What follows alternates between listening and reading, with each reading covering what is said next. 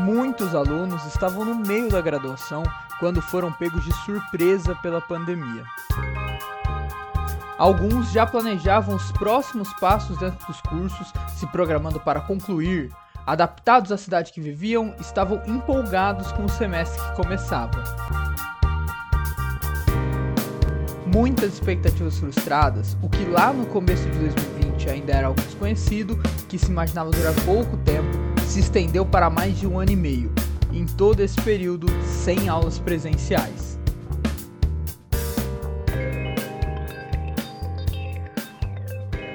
Eu me chamo Raiclice Nayara, é, tenho 28 anos, sou aluna da Universidade Federal do Amazonas, UFAM, do curso de Ciências Biológicas, licenciatura.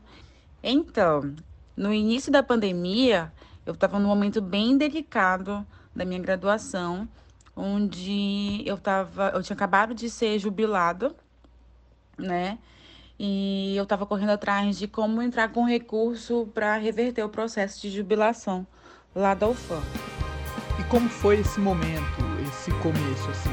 Olha, na verdade, para mim, ali o início da pandemia foi tudo um pouco meio estranho em, vários aspectos, pelo fato do, do medo e pelo fato também de, do meu estado emocional naquele momento, né? Como eu falei, eu, tava, eu tinha acabado de ser jubilada e para eu ser jubilado significa que eu excedi o tempo lá, né? Só que nos últimos dois anos eu tinha traçado uma meta de formar em 2019/2, demandei muita energia, tipo, praticamente morava na UFAM. Então, quando chegou no, no último semestre, na qual eu tava tipo assim, uhul, finalmente receber a notícia que eu não ia conseguir o meu objetivo, que era formar, abalou demais o meu emocional e, consequentemente, o meu físico, assim, né? quando eu descobri de fato que eu não ia conseguir formar, eu fiquei desestabilizada emocionalmente. O que, que você quer dizer quando fala que estava esgotada? De uma maneira que eu não consigo nem explicar, né? Porque eu tenho esse sonho de ser bióloga já tem um tempo, mas eu venho de uma família que eu não, tenho, não recebi muito suporte, né? Sempre fui sozinha desde quando sa... comecei na UFAM, tive que sair de casa e tal, então teve todo aquele processo de criar uma maturidade e de me estabilizar mesmo, né, como uma adulta é, independente financeira dos pais.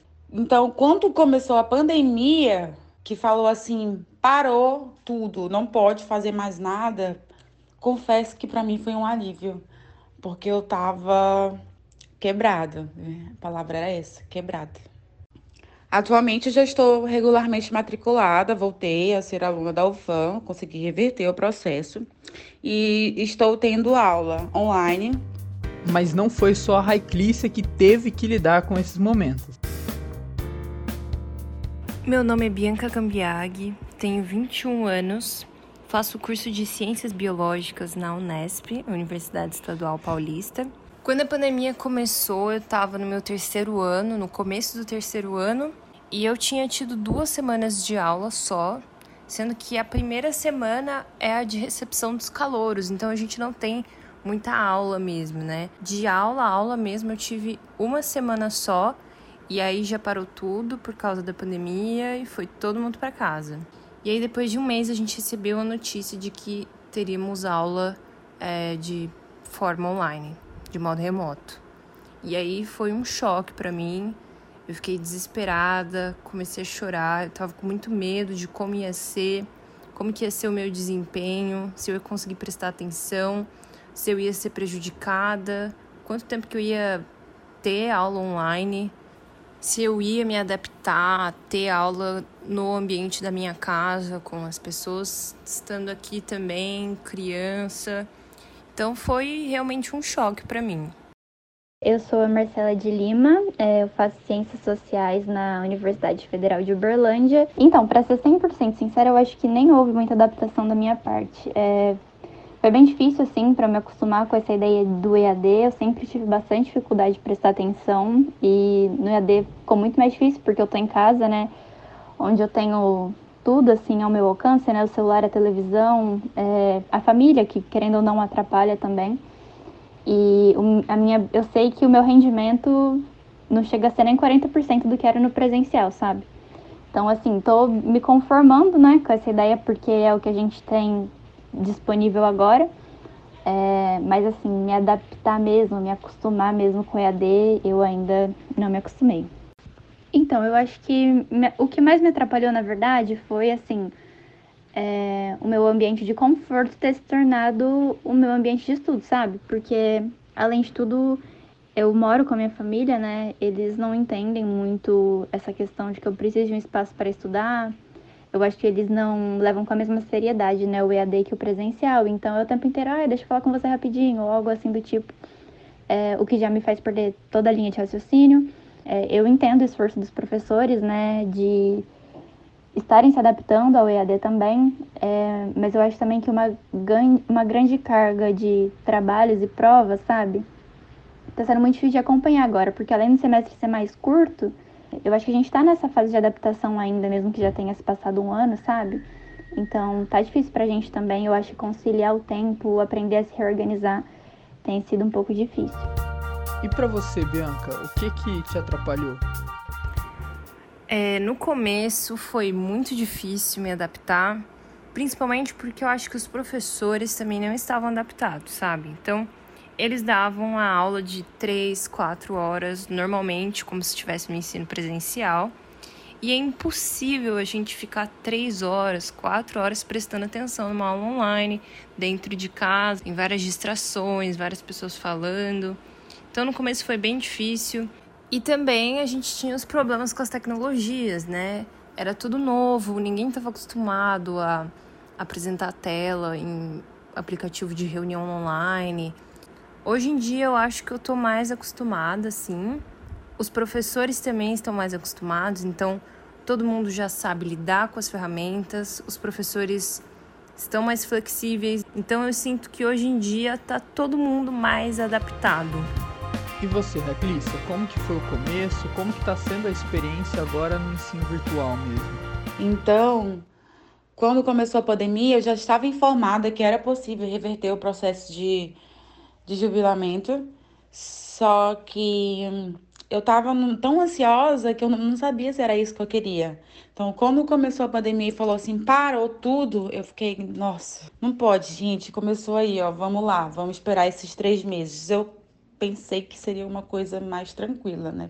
Eu retornei esse semestre, né, para o FAM e tô fazendo duas disciplinas e uma delas eu tô assim, caraca, Toda semana tem um problema. Da situação atual, o que eu não gosto, do que eu não concordo, o que está me incomodando, tá faltando a empatia de um lado e mais interesse do outro. Assim, eu não sou muito das aulas online, sabe? aulas virtuais onde os alunos não ligam a câmera, o professor fica falando pro nada, onde os alunos não interagem, ficam somente lá presentes, às vezes nem tão presentes, né? Por outro, a gente tem os professores que estão lá detonando, de botando no toco de mandar atividade e exercício. Porém, não foi só na parte dos estudos que as mudanças ocorreram. Sem um ambiente universitário, a Raiclissa precisou repensar toda a rotina dela. E aí uma das coisas que mudou da, da época que era presencial para agora foi a minha fonte de renda, né? Que na época que as aulas eram presenciais, eu tava, minha fonte de renda era vender sanduíche, bolo, brigadeiro na universidade. E aí, com essa, esse caos todo, eu entrei no, no, num bico de babá, que atualmente é a minha fonte de renda principal e eu considero também minha profissão. E aí, hoje, eu concilio os meus horários entre aula e o trabalho de babá. Nessa questão acadêmica que a Raquelicia diz, a Bianca conta que também se sente prejudicada, principalmente com as faltas de oportunidade que não está tendo sem poder frequentar o campus e com o reforço que precisa ter enquanto estuda. Eu acho que o ensino remoto me atrasou no sentido de que às vezes eu tô tendo uma aula síncrona online e aí o ambiente aqui em casa tá terrível, tem gente falando alto, criança falando, gritando, campainha tocando. Aí o que, que acontece? Tenho que assistir essa aula mais uma vez. Quando a gente estuda em casa, quando a gente trabalha em casa também, a gente acaba trabalhando, estudando mais do que a gente estudaria se tivesse indo para a universidade, né? E um outro atraso que eu sinto que me prejudicou assim foi na questão da iniciação científica, é, ou no TCC, né, o trabalho de conclusão de curso, que a gente teve que adaptar tudo para o modo online e remoto. Então, ao invés de eu estar lá na universidade pesquisando, estudando, eu tô tendo que dar um jeito de conseguir fazer isso em casa, sem os equipamentos da universidade e dos laboratórios. E para você, Marcela, houve alguma alteração que te prejudicou durante o ensino remoto? Então, é, eu faço licenciatura, né? E tenho um projeto, né, para licenciatura que é o PIBID. É um programa super importante, inclusive para gente que quer ter um maior contato com a escola, com os alunos, podendo ter essa primeira visão enquanto é, docente, né? E o PIBID ele é um programa presencial, né? E a pandemia me impossibilitou de realizar. Eu participo, né, do PIBID, mas ele tem sido feito exclusivamente de maneira online. Eu já estou chegando quase no fim do projeto, né? Tô há mais de um ano nele e até hoje eu não pude ter contato com a escola, né? Eu nunca pisei na escola que eu faço parte da equipe. Mas além dos problemas encarados no ensino remoto, todas são unânimes para afirmar a falta que faz a ida ao campus. Não só pelos estudos, e sim pelo ambiente universitário em si, que, segundo a Bianca, ajuda a segurar a barra a vivência na universidade faz muita falta. Você ter aquela convivência diária com seus colegas, aquele contato mais íntimo com seus professores, é isso que ajuda a passar pelos momentos difíceis da faculdade. E também as atividades extracurriculares, os esportes, os grupos de extensão, eles foram muito afetados. Então, é, ter esse contato presencial com essas atividades, com os nossos colegas, com os nossos professores, faz muita falta, principalmente porque é o que ajuda a segurar essa barra que a gente passa diariamente. A Raiclícia também acha que o que faz mais falta é o convívio com os amigos. O que eu mais sinto assim da, da UFAM nesse novo, nessa nova realidade é do projeto Saúde Coleira, é onde eu faço um trabalho voluntário, né? E a galera de lá foi uma galera que me acolheu, assim, de braços abertos. E, assim, a gente tinha uma rotina bem bacana lá de trabalho e de almoço. A gente levava, fazia a cota, saca? Vamos, vamos, vamos juntar uma grana, vamos comprar feijão, arroz, calabresa, não sei o que, lá, lá. E daí a gente fazia o rodízio. Hoje eu faço almoço, amanhã é fulana mas todo dia a gente comia juntos. E eles se tornaram minha família. Recentemente eu fui lá no Alfã e assim, olha, apertou o coração. Chorei demais, foi impactante.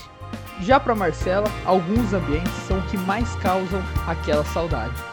Então, um local que eu gostava muito da universidade, que eu acho que é o que mais tem me feito falta, é a biblioteca. Primeiro porque eu nunca gostei muito, né, de ter que ler nas telas. É, até pelo ambiente de estudo mesmo, lá é bem silencioso, confortável. Não era um ambiente onde eu tinha tanta distração, sabe? Eu conseguia me concentrar melhor. E tem mais alguma coisa além disso que você sente falta? Também sem saudade das festas, é, do convívio com os meus amigos, da tenda do café, que era onde a gente podia se reunir depois das aulas e conversar, e até trocar experiências que às vezes facilitavam nos nossos estudos. É principalmente porque eu acho que, como eu faço ciências sociais, o principal do curso é essa questão do debater. Então, se você não tem esse momento de debate mesmo com seus colegas de sala, termina não sendo tão produtivo, né? Se não tem discussão, a aula realmente não rende.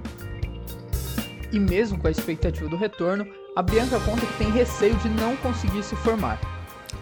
Nossa, eu acho que eu tenho diariamente o receio de não me formar, principalmente porque o meu TCC vai ser uma revisão bibliográfica por conta de não conseguir ir para a faculdade fazer pesquisa. É, eu tive que me adaptar e fazer alguma coisa que eu conseguisse fazer dentro de casa. E assim, tá sendo muito mais difícil do que eu imaginava do que seria tá tomando muito mais tempo do que eu imaginava que tomaria. Então eu tô com medo de chegar meu terminar esse meu último semestre e não conseguir ter terminado o TCC. Você chegou a pensar em trancar a universidade? Pensei em trancar a faculdade várias vezes nesse período, principalmente porque quando a gente está dentro de casa, eu acho que a gente tem muito tempo livre para pensar, né? Então a gente fica pensando, nossa, Será que, que isso não é um sinal para eu trancar a universidade? Será que eu vou conseguir aguentar essa barra? Será que eu não tranco e abro quando tudo tiver voltado ao normal? É, será que, não sei, que, eu, que é isso que eu quero mesmo? Então, esses questionamentos eu acho que eu tive diariamente durante a pandemia toda. Mas a Bianca não foi a única que pensou em trancar durante esse período. O Giovano, inclusive, aproveitou o momento e decidiu deixar a universidade para tentar novos rumos nesses tempos de incerteza. O meu nome é Giovano Busnello Tramontini e eu fazia economia na Universidade Federal de Santa Maria. Eu já comecei a pensar em trancar o curso antes de, do começo da pandemia, assim, eu já estava meio em dúvida do que eu ia fazer, assim. Uh, foi em 2019, assim, lá por metade do ano. Daí no começo da pandemia, já quando começou a mudar tudo, assim, meio que facilitou para eu trancar o curso, porque eu já estava levando o curso sem estudo nenhum, essas coisas assim. Seja com pontos positivos ou negativos, a Marcela espera ansiosamente pela volta das aulas presenciais. Então, por enquanto, a minha principal meta é essa de tentar retomar, né, recuperar esse tempo de prejuízo que a gente teve que impossibilitou o nosso contato com a escola. Porque eu acho que não dá pra gente formar para ser professor sem ter tido essa perspectiva da escola por um outro olhar, né? Então, eu pretendo participar de outros projetos, né? É, agora eu acho que eu não posso entrar no PIB de novo, mas ainda tem a residência pedagógica, ainda tem as matérias de estágio, né? Então pretendo focar mais nisso por enquanto. Outra que mantém a expectativa lá em cima com esse momento é a Raiclícia. Rapaz, expectativa é 100% graduada. o quanto antes. Quero meu diploma e vou me esforçar muito para isso. E assim, com relação a encontrar os meus queridos professores, ao voltar, vou dar um abraço em todos eles e falar: que bom ver você. Que bom que você tá aqui. E voltar ativa, amiga, sabe? Eu tenho vários projetos que eu precisava executar, outros que já estão sendo executados novamente. Continuar a minha caminhada que já estava sendo né, traçada antes e agora voltar da onde paramos. Porque, assim, muito além só do acadêmico, gente, a UFAM representa para mim uma coisa extraordinária. Foi libertador, foi é, autoconhecimento, foi grandes encontros.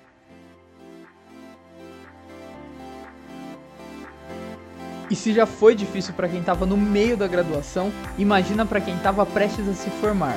No próximo episódio você vai conhecer a história de alunos que no fim do curso se depararam com a pandemia da Covid-19. Bancas de defesa de monografia, colação de grau, estágio, tudo virou remoto. Eu fico por aqui e até o próximo período.